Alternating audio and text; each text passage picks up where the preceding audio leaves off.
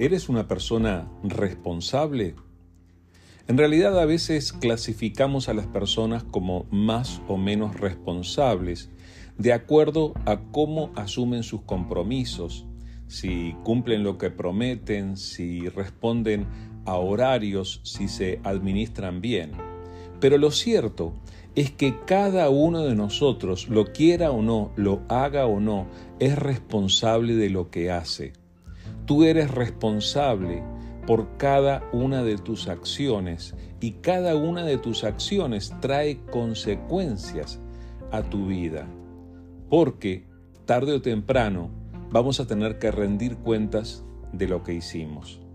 Y es algo con lo que tenemos que vivir es algo que tenemos que tener presente, en especial a la hora de tomar decisiones, de elegir nuestro estilo de vida, de escoger cómo nos relacionamos con los demás, de elegir nuestros valores. Necesitamos saber que vamos a rendir cuentas en algún momento. Quiero recordarle recordarte este pequeño pedacito de la historia del pueblo de Israel y de Moisés que está escrito aquí en el libro de Éxodo capítulo 32, del versículo 31 en adelante. Dice así, entonces Moisés volvió a donde estaba el Señor y dijo, qué terrible pecado cometió este pueblo. Se hicieron dioses de oro. Ahora, si solo perdonaras su pecado, pero si no, borra mi nombre del registro que has escrito. Pero el Señor respondió a Moisés, no, yo borraré el nombre de todo aquel que haya pecado contra mí. Ahora ve y lleva al pueblo al lugar del que, te hablé. Mi ángel irá delante de ti.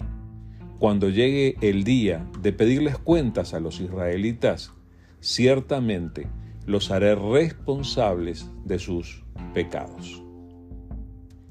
Este pasaje es bastante interesante. Es un diálogo entre Moisés y Dios y revela algunas cosas bastante importantes. Sucede que en aquel momento Dios se estaba relacionando con Israel, su pueblo, por medio de Moisés. Dios había elegido a Moisés como intermediario. Dios le hablaba a Moisés y Moisés le comunicaba al pueblo lo que Dios le había dicho. En esta ocasión en particular, Moisés se había apartado con Dios en la cumbre de un cerro, de una montaña, eh, durante un periodo de 40 días. Y en ese periodo el pueblo se impacientó y decidió hacerse dioses, es decir, decidió eh, elegir cómo representar a quien los había librado de la esclavitud en Egipto y se hicieron un becerro de oro y empezaron a hacer fiesta alrededor de ese ídolo. Lo que quiere decir que eligieron por sí mismos algo a lo que honrar en lugar de honrar al propio Dios. Y eso es y fue terriblemente ofensivo para Dios. Es una de las cosas que Dios dice que no hagamos. Recuerdas que en los diez mandamientos dice que no nos hagamos imagen ni ninguna semejanza de lo que hay en el cielo o en la tierra. Y entonces eh, Dios reacciona en contra de eso. Y es entonces que ocurre esto, este momento en el que Moisés vuelve a Dios y le reconoce el pecado que ellos hicieron y le pide que perdone. Pero le dice, si no lo vas a hacer, borra mi nombre del registro. En otras palabras, Moisés estaba procurando hacerse responsable por lo que los otros habían hecho. Y está escrito en la palabra del Señor que cada uno será responsable. El único que pudo ocupar el lugar de otros fue Jesucristo.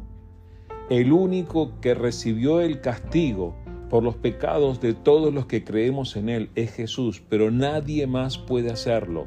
Dice, no, dice Dios, yo borraré el nombre de todo aquel que haya pecado contra mí. Y luego dice, cuando llegue el día de pedirles cuentas, ciertamente los haré responsables de sus pecados. Va a haber un momento en el que cada persona va a tener que rendir cuentas delante de Dios. Los que hemos creído en Jesús sabemos que Él cargó con nuestras culpas y allí en la cruz del Calvario sufrió el castigo que nos correspondía a nosotros. Y a partir de haber creído en Él, nosotros caminamos con Él. Hemos aceptado seguirle, hemos aceptado andar conforme a la voluntad de Dios con Él. Pero, por favor, recuerda cada día que vas a tener que rendir cuentas de cada cosa que hagas y eso realmente hace la diferencia en cuanto a cómo vivimos. Tenlo muy presente.